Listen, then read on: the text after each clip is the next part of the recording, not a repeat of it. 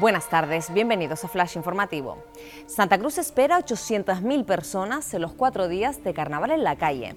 El Ayuntamiento Capitalino da a conocer el programa de actividades que combinará los actos oficiales como el entierro de la sardina, la cabalgata anunciadora y el ritmo y armonía junto con conciertos en los escenarios del cuadrilátero.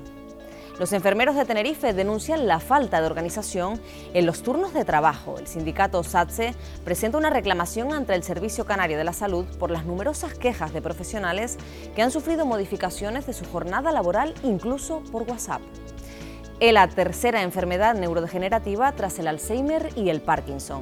Cada año unos 700 españoles comienzan a tener los síntomas propios de la afección.